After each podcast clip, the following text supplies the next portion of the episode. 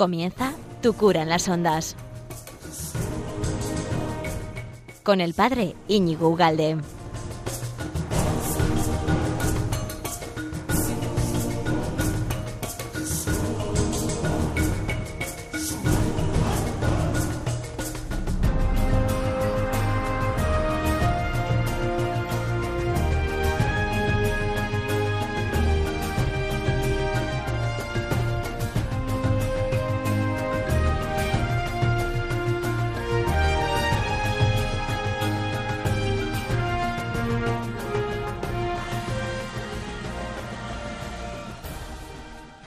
Pues muy buenos días, amigo de Radio María. ¿Cuánto tiempo? Eh, Muchísimo, demasiado ya, ¿verdad? Bueno, pues nada, eh, vamos a aprovechar el tiempo. Comenzamos en este fabuloso día 9 de diciembre. Ayer celebramos a, Nuestra Señora, la Inmaculada, la patrona de España, también de los farmacéuticos. ¿eh? Y bueno, esa, gran verdad, ¿no? La, la, Inmaculada Concepción de nuestra Madre, que nos anima a, todo, a todos tantísimo, ¿no? Bueno, bajo ella, bajo su manto, ponemos la, protección de, nuestros corazones, de, los corazones de nuestros familiares, sus vidas, sus proyectos, el, aliento de, la fe de, tanta gente que a lo mejor desfallece, que no encuentra, etc. Bueno, todo eso se lo, ponemos en sus manos. También con la ilusión de que ya no queda nada, es que no queda nada para la Navidad.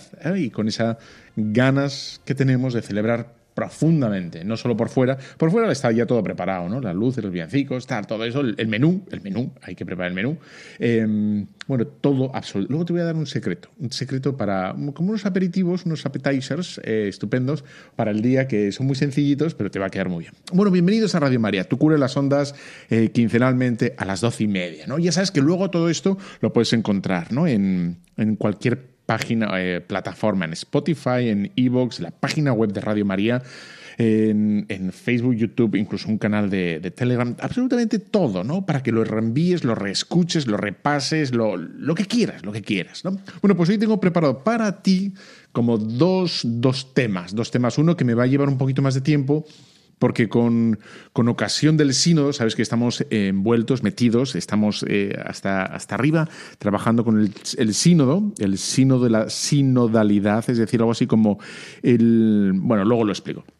Y luego vamos a hablar un poquito de la vida espiritual, un aspecto muy concreto, muy concreto de la vida espiritual que me parece que es muy interesante, ¿no? eh, que es el tema de la mortificación pasiva pasiva. Es pasiva, es pasiva. No, no, no, estamos aprendiendo en Radio María a hablar ruso, sino es, es, lo, que tenemos que, bueno, lo que sufrimos y, y, que hemos de aprender. Vamos allá, empezamos eh, ya.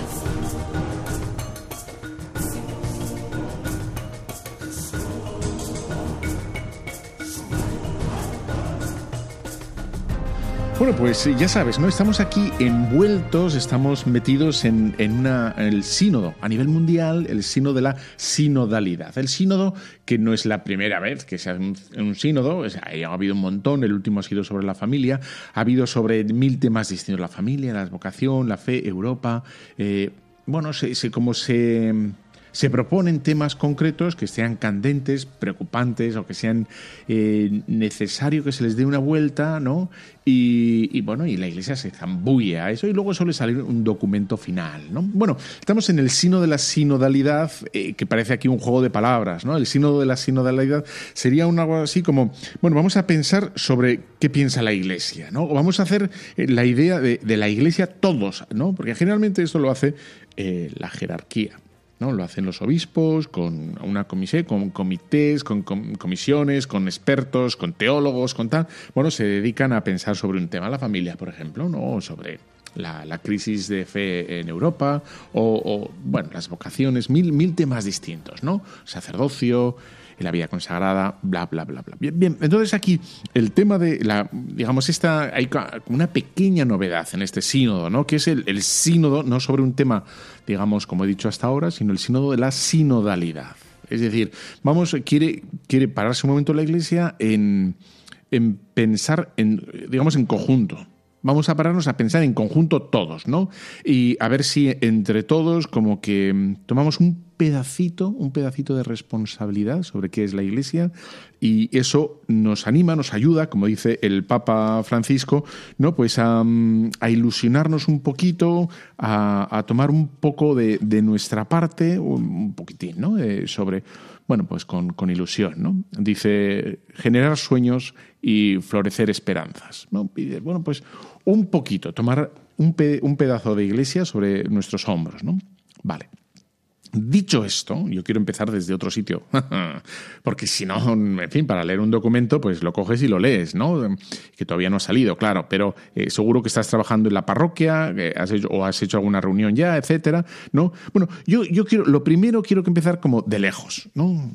Como la canción, sí, ya sé, has, empezado con la canción, ¿verdad? Vuelvo de lejos, sí, de lejos, de lejos, de lejos. Bueno, y entonces, quería empezar con una imagen. Yo no sé si conoces, si sabes, que hay un pájaro, un pájaro, eh, yo creo que a lo mejor viene ahí lo de, ¿no? E, esa, esa acepción que tiene la palabra pájaro, como de, en fin, a lo mejor viene de aquí, de lo que te voy a contar ahora, ¿no? hay un pájaro que es el cuco, el cuco. Entonces, ¿qué hace el cuco? El cuco, lo utilizas tú también muchas veces, ¿no? Eh, cuco, tal, en.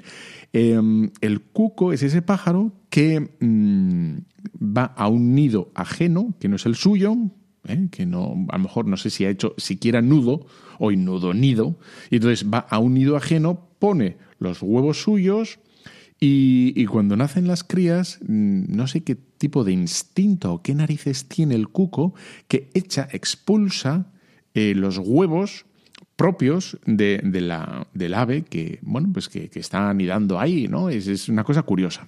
Entonces de ahí viene lo del cuco. Es un pajarillo, un pajarillo cuco, que se aprovecha de cómo eh, incuba otros pájaros eh, sus huevos, entonces él va, mete del suyo, incluso cuando nace, si nace antes, eh, expulsa al cuco los otros huevos, ¿no? Este es el...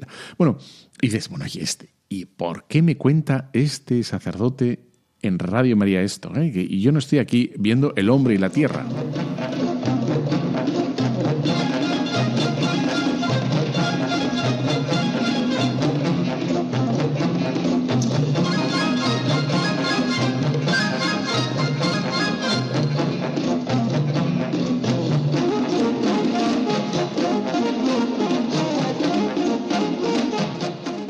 Sino yo lo que quiero es aprender sobre la iglesia. Bueno, pues entonces, sí, viene al caso, no te preocupes. Mira, porque lo que nos puede pasar, y yo creo que pasa bastante en la iglesia eh, últimamente, bueno, no sé, no digo los últimos cinco minutos, digo, ya llevamos unas décadas, en la cual ha habido algún cuco, algún cuco que ha entrado en la iglesia, un cuco, y, y que ha puesto sus huevos, sus sus huevos a nivel de ideas, unas ideas que no son evangélicas, no son las nuestras, no aparecen en absoluto, aunque las busques, ¿eh?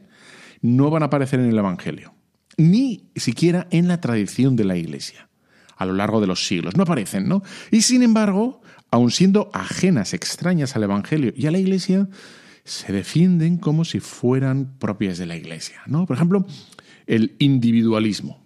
Eh, yo, voy a poner tres ejemplos, pero hay muchos más. ¿no? El individualismo, esa idea de que se vive la fe en, privado. Yo no necesito ir a la iglesia para, rezar. ¿no? Eso lo, lo, diría un católico. Entonces dices, error, ¿no? error. dices, no, ¿cómo que no? ¿Eh? Bien. Eh, yo, yo me confieso a solas. ¿no? Yo, yo no necesito decir los pecados a un, a un sacerdote. Eso eh, bueno, está infiltrado. Es un, huevo, una idea, una idea que es ajena absolutamente al Evangelio, que, bueno, que ha nacido en un momento histórico de absoluto individualismo, y se quiere infiltrar y quiere como tomar cuerpo en la iglesia. Y dices, no, es ajena, esa no, no es, ¿no? Nosotros hablamos de la comunidad de creyentes.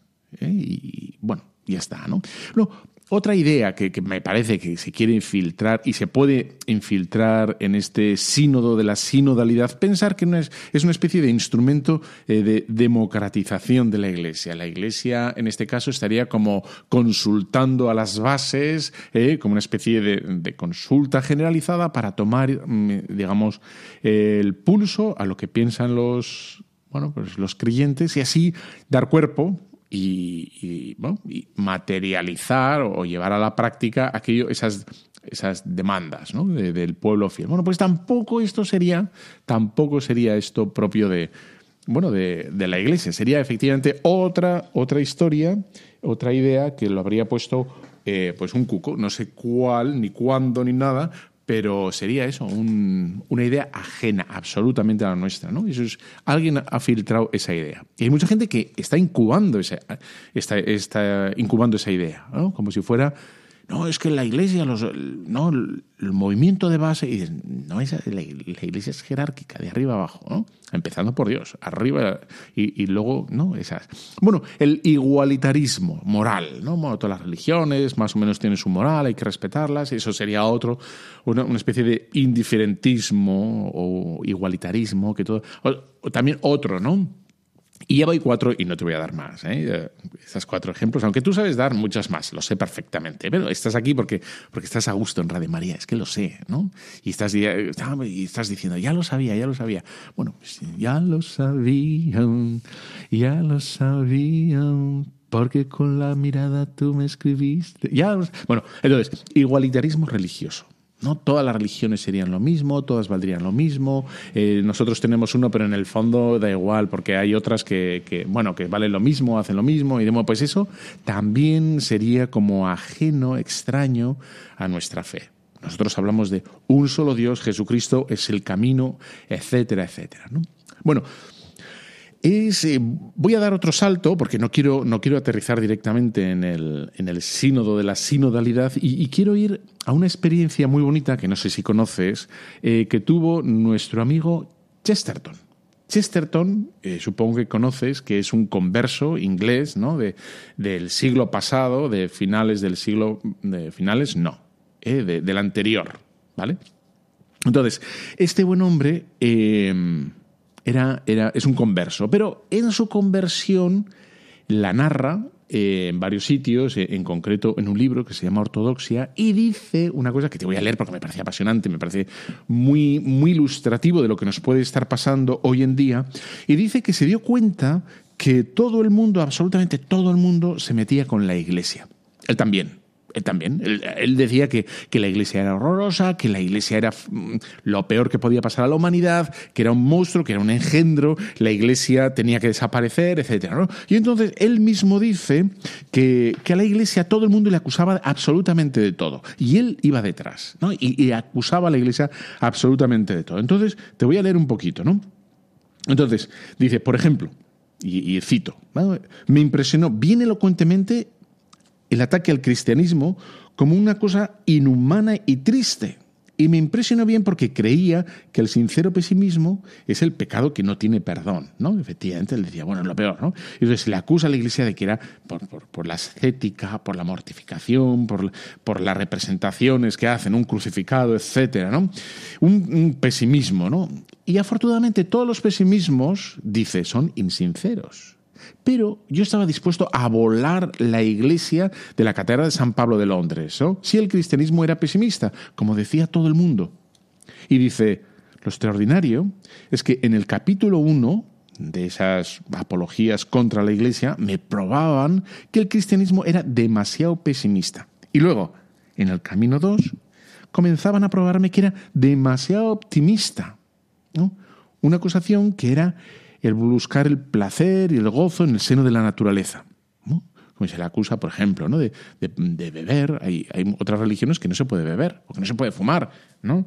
O, de tomar fiesta, que, de repente, ¿por qué tanta fiesta? ¿no? Ya sabes que los católicos se nos acusa, depende de dónde vayas, de, ser demasiado festeros. ¿no? Tanta fiesta, tanta fiesta. Bueno, ¿no?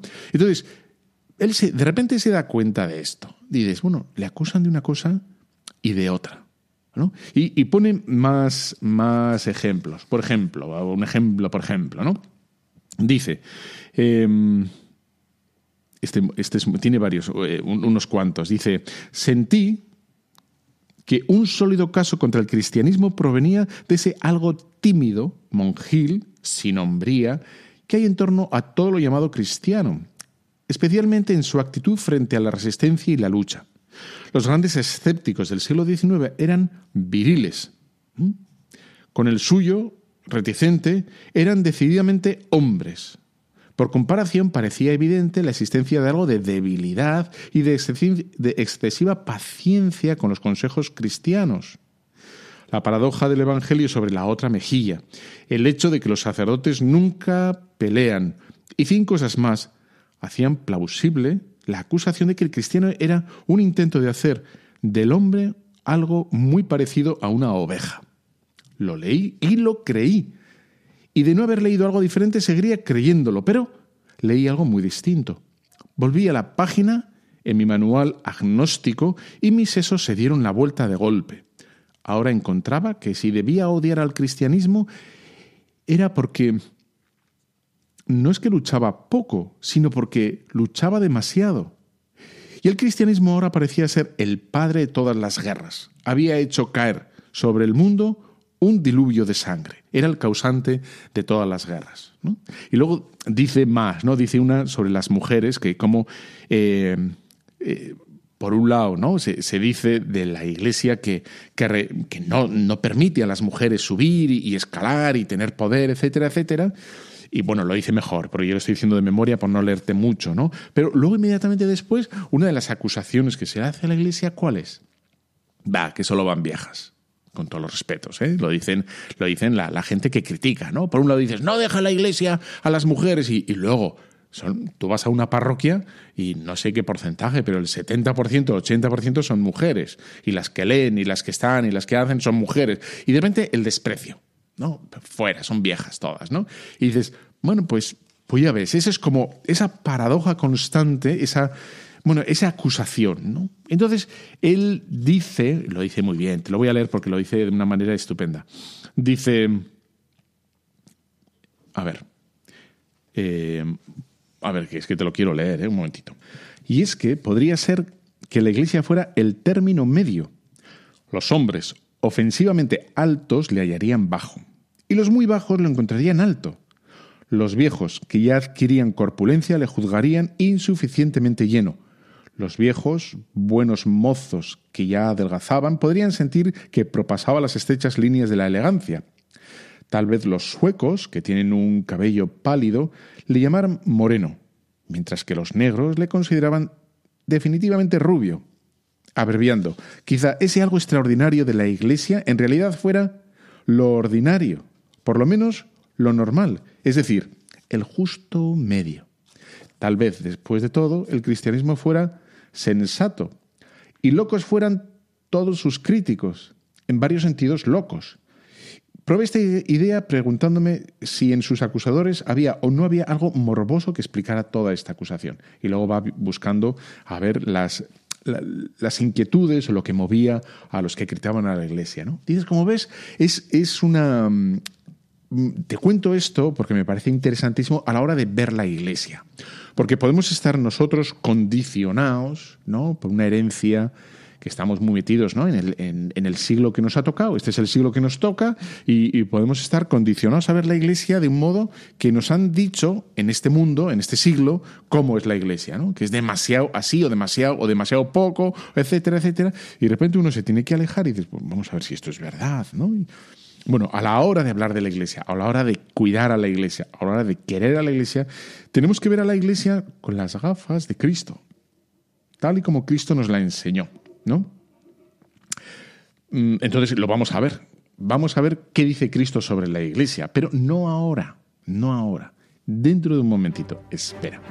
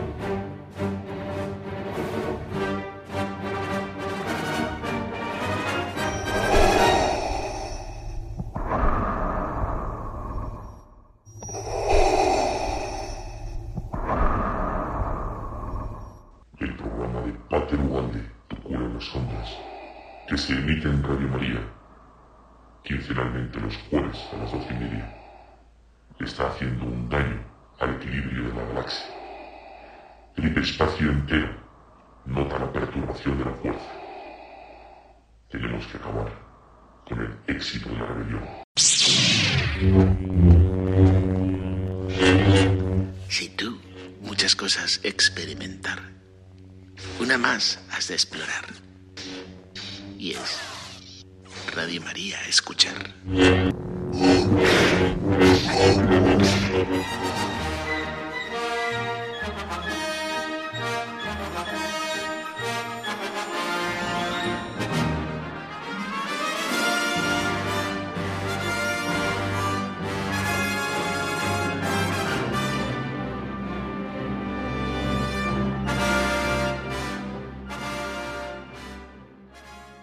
Bueno, pues efectivamente, no te has equivocado, sigues en Radio María. Lo que pasa es que hay que hacer, hay que hacer publicidad de, todos los modos posibles. Y ya sabes que el poder de la fuerza está con nosotros. Eso no te quepa la menor duda.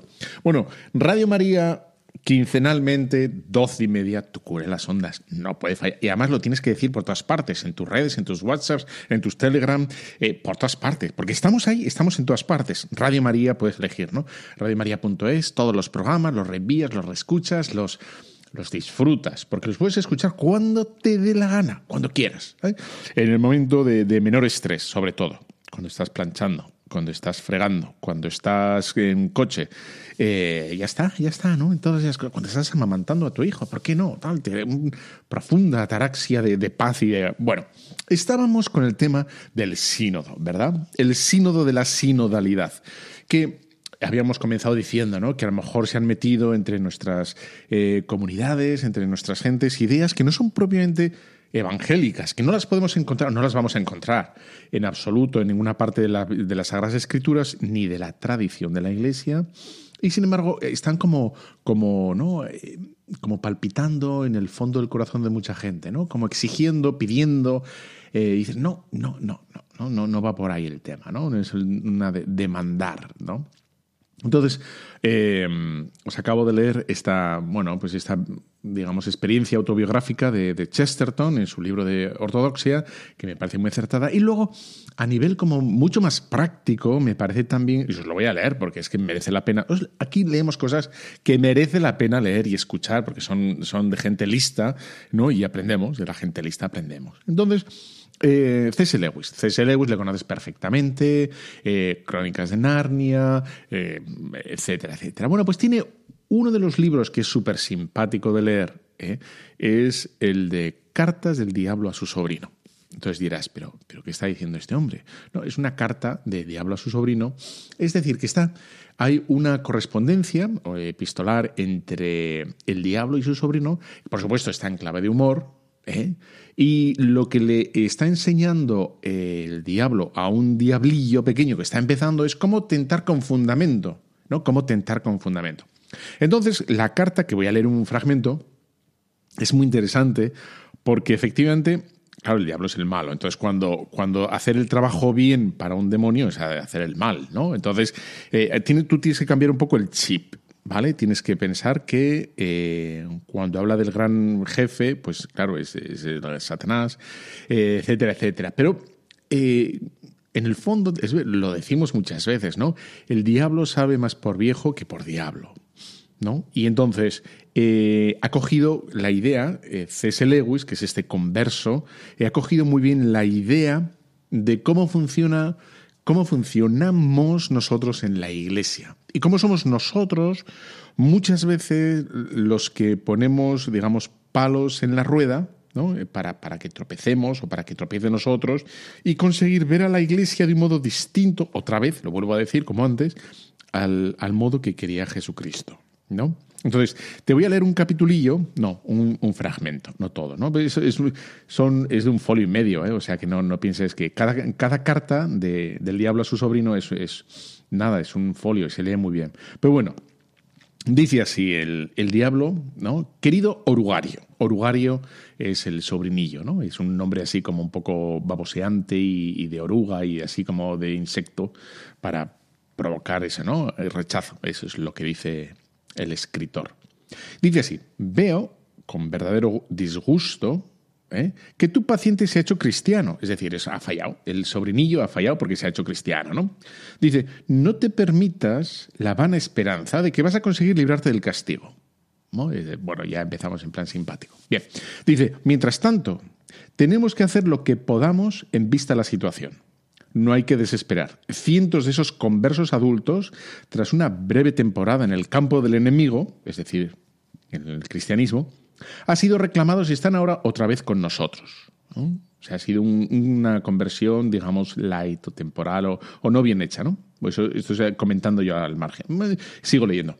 Todos los hábitos del paciente, tantos mentales como corporales, están todavía de nuestra parte. En la actualidad, la misma Iglesia, y por eso os traigo esta carta, ¿no? La misma Iglesia es uno de nuestros grandes aliados. No me refiero a la iglesia de raíces eternas, esa que se hunde en la eternidad de nuestro enemigo.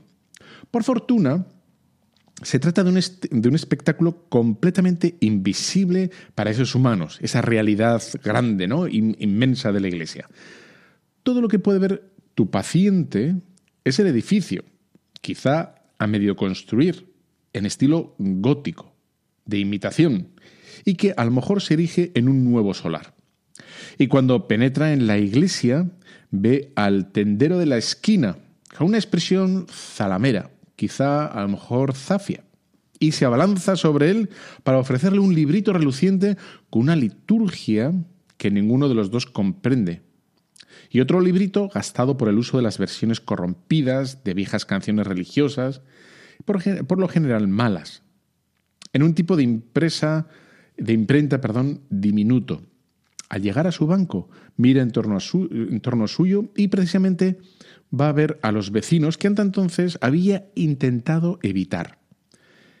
Te trae en cuenta poner en énfasis a estos vecinos, haciendo por ejemplo que el pensamiento de tu paciente pase rápidamente de expresiones como del cuerpo de Cristo, esa gran verdad, ¿no? A las caras de los que tienes sentado en el banco de al lado. Importa muy poco, por supuesto, la clase de personas que, que hay en el banco. Con tal de que alguno de estos vecinos desafine al cantar, lleve botas que crujan, tenga papada o vista de forma desagradable para el paciente, éste creerá con facilidad que tanto su religión tiene que ser en algún sentido ridícula. Tiene una idea de los cristianos que considera ella, él, muy espiritual, pero que en realidad es muy, muy superficial. ¿no? Nunca permitas que esto aflore a la superficie de su conciencia. No le permitas que llegue a preguntarse cómo, esperase que, cómo esperaba que fuesen sus compañeros cristianos. Por ahora, mantén sus ideas vagas y confusas. Trabaja a fondo, pues, durante esa etapa de decepción, de anticlímax, que con toda seguridad ha de atravesar el paciente durante sus primeras semanas como hombre religioso. ¿Mm? Es el, la, ¿sí? ese anticlimax, esa decepción. ¿no? Yo pensaba que todo iba a ser mucho más espiritual, mucho más elevado, mucho más puro, mucho más. ¿no? Y dice, en cada actividad de la vida, esa decepción marca el paso de algo con lo que se sueña algo con lo que se aspira a un laborioso quehacer. Y el enemigo, es decir, ahora está hablando de, Dios, ¿no? Acepta ese riesgo. Al desear la libertad, el enemigo renuncia consecuentemente a la posibilidad de guiarles él mismo y deja que lo hagan por sí solos. Ahí está nuestra oportunidad, le dice al sobrino, pero también tenlo presente nuestro peligro. Una vez que superan con éxito esa aridez inicial, los humanos se hacen menos dependientes de las emociones y en consecuencia resulta mucho más, fácil, mucho más difícil tentarles. Cuanto te he escrito hasta ahora se basa en la suposición de que las personas de los bancos vecinos no den motivos para que el paciente se sienta decepcionado. Por supuesto, si los dan, tu trabajo resultará mucho más fácil. En tal caso, te basta con evitar que se le pase por la cabeza la pregunta si yo, siendo como soy, me puedo considerar un cristiano porque los diferentes vicios de las personas que ocupan el banco vecino, habría de probar que su religión es pura hipocresía y puro formalismo. Te preguntarás si es posible evitar que incluso una mente humana se haga una reflexión tan evidente. Pues lo es, Orugario, lo es. Manéjale, adecuadamente, y tal idea ni se le pasará por la cabeza. Todavía no le llevará mucho tiempo al enemigo como para hacer, como haber adquirido la más mínima humildad auténtica, y todo cuanto diga, hasta si lo dice arrodillado acerca de su propia pecaminosidad, no es más que un repetir de palabras como un loro vacías. En el fondo todavía piensa que ha logrado el saldo muy favorable del libro mayor del enemigo, es decir, de Dios. Manténle en ese estado de ánimo tanto tiempo como puedas. En el fondo, lo que está diciendo ¿no? el C.S. Lewis aquí es eso de, de, bueno, que se tope, que se tope eh, con, lo material, con lo inmediato, ¿no? Con el vecino, que todo el mundo sabe que tiene defectos, más de los que él piensa, con, las cosas histriónicas mal hechas o deformes o, que, podrían hacerse mejor, etcétera, etcétera, ¿no? Como para intentar, y aquí está, ¿no? Para intentar eh, ver a la iglesia de un modo muy humano, más humano todavía, ¿no? Que no aparezca a las claras lo divino, lo grande, lo maravilloso de la Iglesia, ¿no? Que desaparezca lo trascendental y de la sensación de que estamos ante un grupo de gente. Pues están, ya sabes, ¿no? La asociación de, cazadores, está la asociación de pesca, está la asociación de runners, de corredores, está la asociación de, bueno, todos esos, y luego están los que tienen una idea más o menos similar y se dedican a juntarse en la, en la iglesia, ¿no? Pero que a mucha gente es, le es muy difícil ver a Dios detrás, ¿no? La trascendencia, la divinidad, el cuerpo de Cristo, etcétera, ¿no? Él decía más o menos, ¿no? Como, claro, que, lo diga y de pasada, de pasada rápidamente pase a lo mal que canta la vecina, lo que desafina la vecina, ¿no? Para pasar eh, o para atarle, digamos, a lo, a lo, más mundano, a lo más aquí, ¿no? Y que no consiga elevarse a, a lo divino. Bueno, pues e, esto es, ¿no? Como ves, eh, lo que he hecho ha sido una especie como de mini recorrido sobre, sobre posibles críticas que se le puede hacer a la Iglesia, ¿no? Alguna a lo mejor más o menos acertada, etcétera, ¿no? Pero bueno, aún así, todos decimos que eso no es la Iglesia, ¿no? por supuesto, eh, comenzamos, ¿cómo comenzamos el, la Eucaristía? Diciendo, yo confieso, yo confieso ante Dios Todopoderoso que he pecado, ¿no? Y, esa es como la parte nuestra, pero tal cual, ¿eh? No, es, no, es, eh, no estoy disimulando, es así, es la parte nuestra, es la del pecado, ¿no? Y entonces, lo que nos ha querido, eh, bueno, he elegido estos textos porque me parece que expresan muy bien, digamos, eh, las trampas en que incurrimos nosotros mismos, que la Iglesia no deja a las mujeres, pero sin embargo son, están bueno, llenas de, viejas las iglesias, eso es lo que dicen los críticos, ¿no? Que, que la iglesia es muy floja con la moral y, luego resulta que es la, que provoca todas las guerras y, más y más y más, ¿no? Y, luego con este también. Bueno, sin embargo, a lo, que nosotros tenemos que ver ahora es como, como frotarnos los ojos un poquitín y ver qué es la iglesia. Porque podemos, podemos como por miopía, ver la iglesia como una cosa insuficiente, o sea, cuando hablamos de la vecina, del vecino, de que chirría las botas, de que canta mal no sé quién, o de que eh, fulanito, pues el martes pasado le vimos borracho y que fíjate, ahora está ahí leyendo el San Marcos, San Marcos no porque lo lee el, sacerdote, pues está los hechos, ¿no? Y dices, bueno, pues todo eso, todo eso, eh, aunque es verdad, nos puede, nos puede eh, erosionar al final o, o hacer que no veamos del todo la plenitud de la iglesia, ¿no? Entonces, ¿Qué es la iglesia? Y aquí vamos a, en positivo, vamos a darle la vuelta al tema y vamos a hablar en positivo, no en negativo, lo que no es, sino lo que sí es, ¿no? Entonces voy a coger tres textos, eh, los tres textos que son, los has conocido, los conoces perfectamente, que es Hechos 9.4, Lucas 10.13 y el último es Mateo 25.31. Y dice así el primero. Y me parece el más gráfico. Con este texto ya se explica solo casi casi lo que es la iglesia. Pero bueno, se puede decir más cosas y las vamos a decir, claro. bueno, Hechos 9.4. Y sucedió que mientras viajaba, al acercarse a Damasco, de repente resplandeció en su derredor una luz del cielo, y al caer a tierra oyó una voz que le decía, Saulo, Saulo, ¿por qué me persigues? Y él dijo, ¿quién eres, Señor? Y él respondió, yo soy Jesús, a quien tú persigues. ¿Vale? Con, esta, con este pequeño, este fragmento de hechos, ya me quedo con el misterio de la Iglesia. Como ves, aquí se expresa muy bien la realidad de la Iglesia.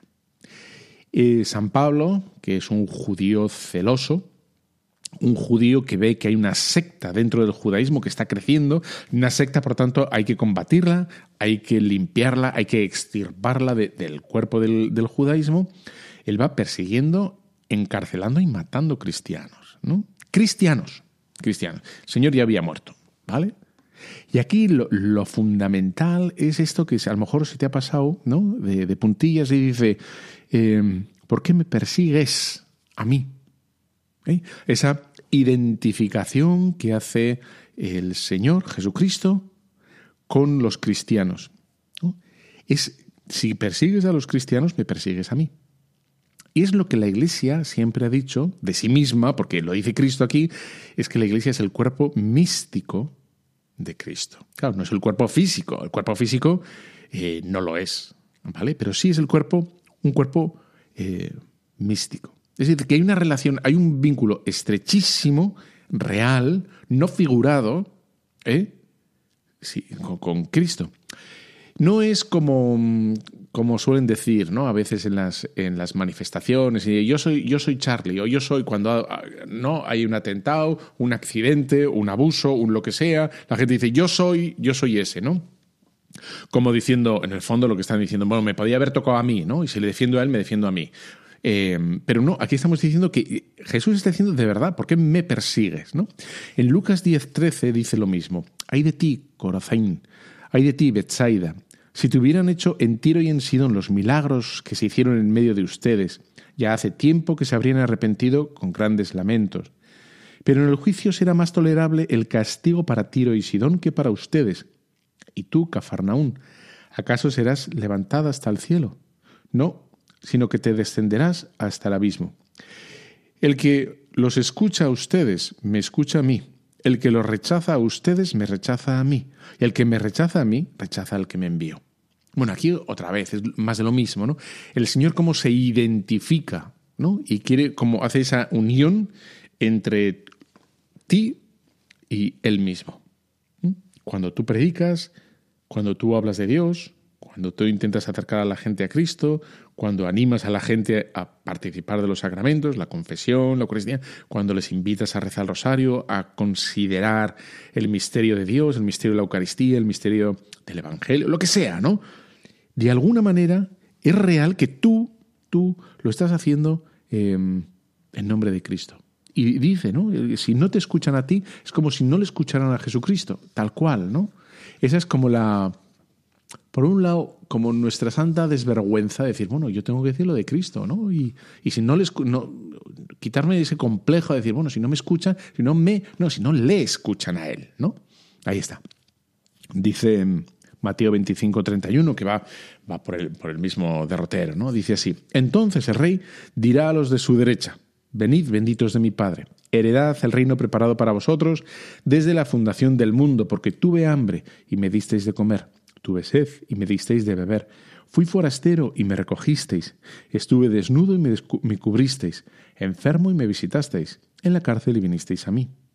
Entonces los justos le responderán, también sorprendidos, cuando te vimos hambriento y te, sustentamos o sediento y te dimos de beber, etcétera, etcétera. Y responderá el rey, de en cierto, en cierto os digo que cuanto lo hicisteis con uno de estos mis hermanos, más pequeños, a mí me lo hicisteis. Otra vez el Señor se, se identifica, ¿no? Se, se, equipara o casi casi ocupa el lugar. Esa es, esa es la, la, maravilla, ¿no?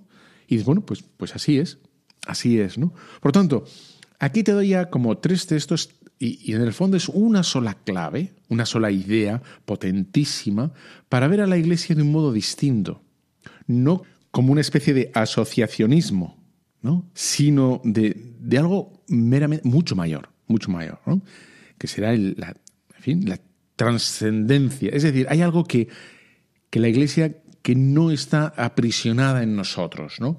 La Iglesia no se acaba, no se agota en nosotros, sino que, que nos trasciende, que nos, que nos supera, ¿no? En el misterio de la Iglesia no eres tú, no, es, no soy yo, eh, ni siquiera casi casi es el Papa, ¿no? Somos todos Por supuesto, somos todos, y con la cabeza visible, que es el Papa, ¿vale? Y ya está. De hecho, se entiende que ya en el siglo III, San Cipriano decía, nadie puede tener a Dios como Padre si no tiene a la Iglesia como Madre. Es decir, esa vinculación que hace aquí San Cipriano, que, es del siglo III, o sea, es decir, está ahí pegado al Evangelio, a los, a los apóstoles, que decía, no, no, si, si hay una correspondencia, hay una unión, hay que, casi que es indisoluble, ¿no? Tú cuando rezas, rezas porque la iglesia te ha dado a luz, te ha dado a luz, ¿eh? Te ha dado a luz en, la pila bautismal, has nacido a la gracia, has nacido a la trascendencia, es decir, eh, estás metido en el misterio de Dios gracias a la iglesia, que te ha dado el bautismo, y a mí, que me han dado el bautismo, ¿no? Y a mí que me han dado el, el orden sacerdotal, eso es, ¿no? Ahí es el misterio enorme. ¿eh? nadie puede tener a Dios como Padre si no tiene a la Iglesia como Madre. Bueno, eso nos tiene que tener clarísimo. Y esto queda también, yo creo que reflejado muy bien ¿no? en la Lex Orandi. La Lex Orandi, ya sabes que hay un dicho, ¿no? Vamos a decir un latinajo aquí para quedar estupendamente, como si fuéramos aquí, no sé, ¿no? Pues de Cicerón. Y de Lex Orandi, Lex Credendi. Es decir, la ley que rezamos lo que rezamos es precisamente lo que creemos. Ahí, y es lo mismo, ¿no? Lo que creemos es lo que rezamos y lo que rezamos es lo que creemos, ¿no? Y en la Eucaristía decimos, yo confieso ante vosotros, ante vosotros. Es decir, que hay una, ¿no? Hay una comunión ahí real, que el Señor nos quiere, nos quiere juntos. El Señor no nos quiere separados. El Señor nos quiere hecho comunidad, nos, nos quiere familia, hermanos, ¿no? Hermanos en Cristo, pero ¿no? Y cuando hacemos el ofertorio, los sacerdotes, ¿no? Y dice, bendito sea Señor Dios Todopoderoso, ¿no? Por este pan, por este vino, ¿no? Será para, serán para nosotros, pues serán para nosotros, ¿no? El sacerdote no dice para mí, y de para nosotros. Y luego, quizá lo más, digamos, evidente, clamoroso, obvio, que a lo mejor se nos puede olvidar, ¿eh? es ese, el Padre, el Padre nuestro. Jesús, cuando nos enseñó a rezar, no dijo, Padre mío, ¿no? Jesús no dijo eso que, que está en la mentalidad de muchísimos cristianos actuales, ¿eh? Hoy está en la cabeza de muchísimos cristianos. Que eso de, Señor, como mi Señor, mi Dios, mi, mi, mi, mi. Que sí, claro que sí, hay una parte que es verdad. Pero la oración que Jesús nos enseña no es Padre mío, es Padre nuestro. Y nos dice, cuando rezad, rezad así, Padre nuestro, nuestro. ¿no? que no me desvincule, que no me separe, que no me aísle de los demás. mi padre, mi cosa, mi tal, tal. Eh, no, no, no. Y de hecho esa, esa gran promesa de Jesús, que es, que es muy alentadora, ¿no? Donde dos o tres estén reunidos en mi nombre. Dos o tres. Jesús vuelve, podría, decir, podría haber dicho, porque también es verdad, ¿no? Eh, lo dice, ¿no? Entra en tu habitación. Entra en tu habitación y tu padre que ve en, en lo oscuro, bueno, te, pero aquí, como que quiere subrayar, dice, no, no se aíslen, no se aíslen, no se queden encerrados en sí mismos, ¿vale? Sino que, que oren todos juntos como una gran familia. Y hablando de esto, eh, os he preparado para Navidad una cosa que, una delicia para que recéis junto con el Belén con vuestros chavales. Pero os llegará, os llegará, eh, tienes que estar atento a Pater Gale, tu cura, tu cura en la, en la red, eh, aquí, porque el regalo va, va, para Navidad, que es justo antes de Navidad, ¿no? Pero bueno, ya llegará, ya llegará. Bueno, ya sabes que Radio María, esa gran casa, em, se nutre, se financia, se alimenta, se sostiene con, con, la colaboración de mucha gente, con todos los que hacemos los programas, que hacemos de mil amores para estar con vosotros, y luego de vuestros donativos, que, que son, son muy necesarios. No, no hay publicidad para no atarnos a nadie ni a nada y no estar condicionados de nada ni de nadie. Queremos ser libres, como el sol cuando amanece, eh, pues, pues ahí está. Entonces necesitamos, nos vienen muy bien todos vuestros donativos. Que sí, que, que además sois súper generosos, pero lo sé. Cuando decimos que en Adviento pedimos la venida del Salvador, no hablamos de teorías. Realmente nuestro mundo está herido por el egoísmo, la autosuficiencia, la indiferencia, la desesperanza, las adicciones. Por ello, Jesucristo quiere nacer de nuevo en nuestro corazón para sanarlo y hacerlo capaz de esperar y amar. Radio María quisiera ser instrumento de la Virgen para invitar a todos los hombres a prepararse al nacimiento de su Hijo, el único Redentor de todos. Para ello necesitamos la ayuda posible de cada uno en forma de oración, sacrificios, voluntariado y donativos. Colabora. Puedes hacerlo sin moverte de casa con una simple llamada al 91 822 8010 o a través de nuestra página web www.radiomaria.es, donde verás los números de cuenta a donde podrás realizar una transferencia bancaria o a través de pasarela de pago con tarjeta. Además, tenemos disponible el método de pago Bizum. Y si quieres que tu donativo desgrabe, no olvides indicar tus datos personales, incluido tu NIF. Radio María, la fuerza de la esperanza. Bueno, pues efectivamente seguimos aquí en Radio María gracias a vosotros, gracias a vosotros que aportáis, que os portáis, que colaboráis y que, esto es una, maravilla. Y podemos estar aquí eh, codo a codo, codo a codo, eh, cada 15 días conmigo y luego con tanta otra gente, ¿no?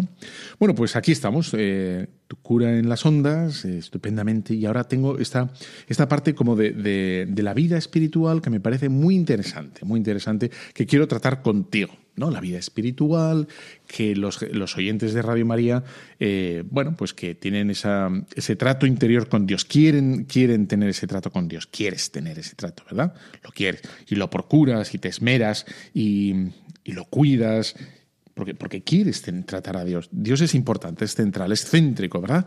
Y por eso, entre otras cosas, estás aquí, porque quieres aprender, quieres imbuirte, quieres zambullirte, quieres eh, nadar y quieres estar a gusto y feliz, ¿verdad? Bueno, pues em, para eso una persona que quiere tratar a Dios tiene una vida espiritual, tiene una serie de, bueno, de planes, de metas, de lo que quieras, de ir a misa, de rezar, de bueno, de donativos también, ¿no? De vivir la caridad cristiana, de visitar enfermos, de bueno, mil cosas, ¿no? De paciencia con la vecina, con el vecino, con la suegra, con el suegro, con el yo que sé quién, ¿no? Cada uno con el suyo, ¿no? Entonces, había, me gustó mucho, se me quedó grabado, eh, un, un mártir de la guerra de Mallorca que era no me va a salir el nombre ahora, era Cardona, creo, era Cardona, un tal era sacerdote. Y me leí una, una, semblanza, porque no llegaba ni a, biografía, era una cosa muy, muy escueta, ¿no? Y, pero decía esto, esta idea, que, que era muy buena. Era, y te, te, la regalo, esta idea te la regalo porque no es mía y te la, yo la transmito. Entonces decía este, este, buen hombre que muere mártir, es sacerdote, dice que en la vida, en la vida cristiana nosotros muchas veces nos, nos proponemos cosas, y cosa que es legítima. Supongo que para el Adviento tú ya te has preparado algo, ¿verdad? Mejor para vivir tu trato con Dios un poquito mejor, te has preparado algo, lo que sea. Me quito esto, me pongo esto, voy a cambiarme esto, para así, ¿no? Pues, en fin, quitarme las rutinas y acercarme un poco más a Dios. Vale. Entonces, este buen hombre, el Cardona, decía. Em, que, bueno, nosotros proponemos y entonces ponía este ejemplo que me parecía mm, muy gráfico, me parecía un ejemplo chapo. ¿eh? Entonces decía que, o sea, todos los medios que ponemos nosotros para, para, acercarnos a Dios es como si nosotros gustosamente nos crucificáramos, ¿no? Nos, nos ponemos en la cruz, porque es lo que decimos, ¿no? Señor, haz de mí lo que quieras, cuando quieras, yo te doy todo lo mío, haz de mí lo que quieras, etcétera, ¿no? Y es esa disposición que queremos mantener en el tiempo, que queremos disponer de verdad, ¿no? que el Señor pueda disponer, en fin, y la, la avivamos y la, actualizamos constantemente. ¿vale? Entonces uno se pone en la cruz, es como si se clavara él mismo los pies, eh, se fuera a clavar una mano, pero aquí efectivamente, ya lo has visto, ¿no? Claro, la última mano, la última mano te la tiene que, que clavar alguien, ¿no? Y esa es precisamente la que duele, la que molesta, la que uno no esperaba la que uno no esperaba. Porque uno espera, ¿no? Voy a hacer ayunos, voy a hacer donativos, voy a decir que sí a esto, voy a mil, mil circunstancias, ¿no? uno, uno, bendito sea Dios, ¿eh? Muy bien. Uno se como pone esa disposición de hacer, ¿no? De, pero siempre hay algo que se le escapa, que se le escapa. Bien. Entonces, hay un librito que está, está muy bien, eh, ya llevo casi la mitad, y, se llama, eh, lo voy a decir ahora, ¿eh? Se llama así, Sabiduría de un pobre, escrito por Eloy Leclerc. Eso es muy bonito. Es una semblanza también, bueno, es de, bueno, eh, de San Francisco de Asís. es muy bonito, es el momento de la crisis espiritual y yo creo que expresa muy bien, tiene buena pluma este hombre y, recoge muy bien y consigue transmitir la desazón, la noche oscura de San Francisco eh, de Asís. Bueno, entonces aquí en este librito narra una cosa que me parece muy interesante. Entonces te la voy a, te la voy a contar. ¿Y qué es lo que, lo que sale aquí? Sale como eh, hay un fraile ¿eh?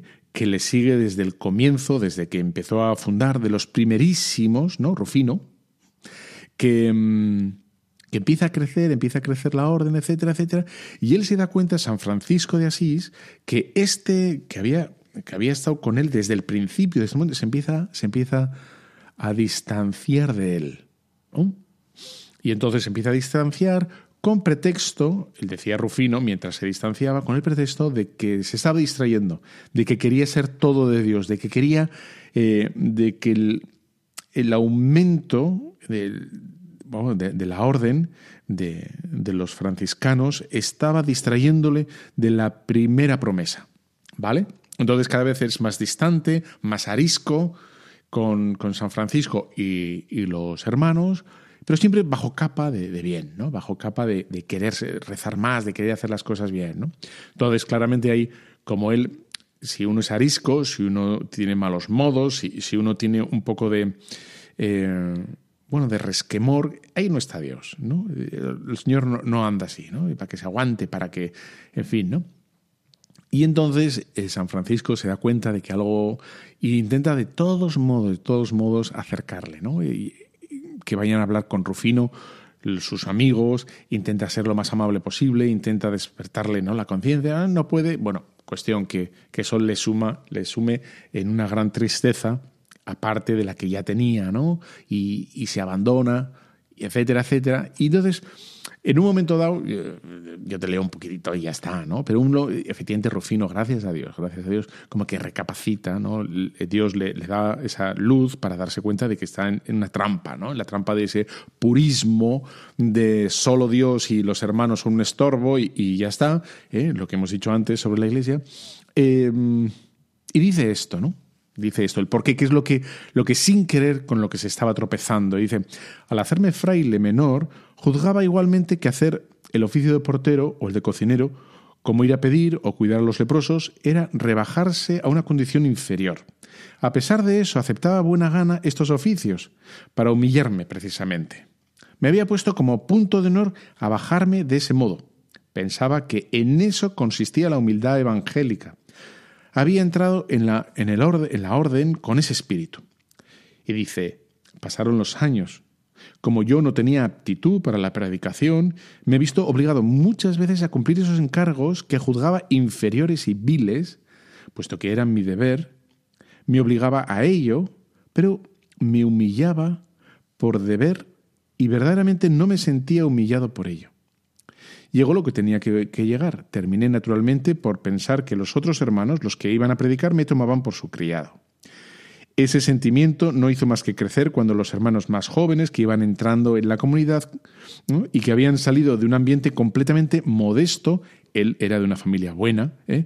entraron en la orden y fueron también ellos a predicar, dejándome al cuidado de lo material de la comunidad.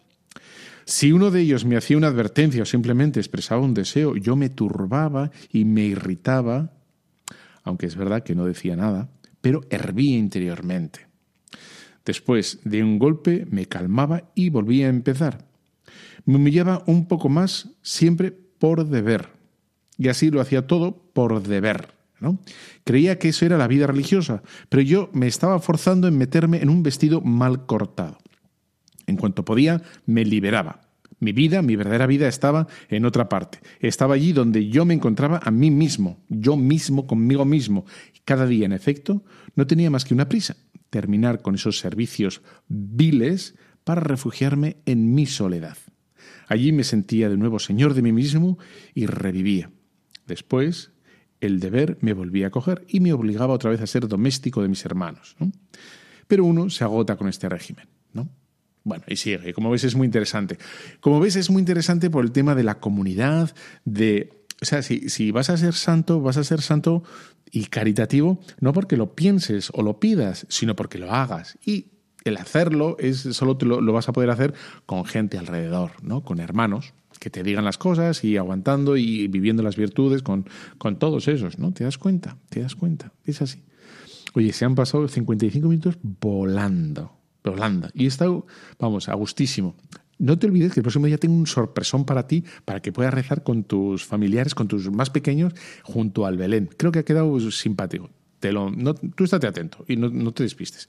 Yo te dejo de momento hasta el próximo día con la bendición de Dios Todopoderoso, Padre, Hijo y Espíritu Santo, descienda sobre los super oyentes de Radio María. Amén. Un fuerte abrazo.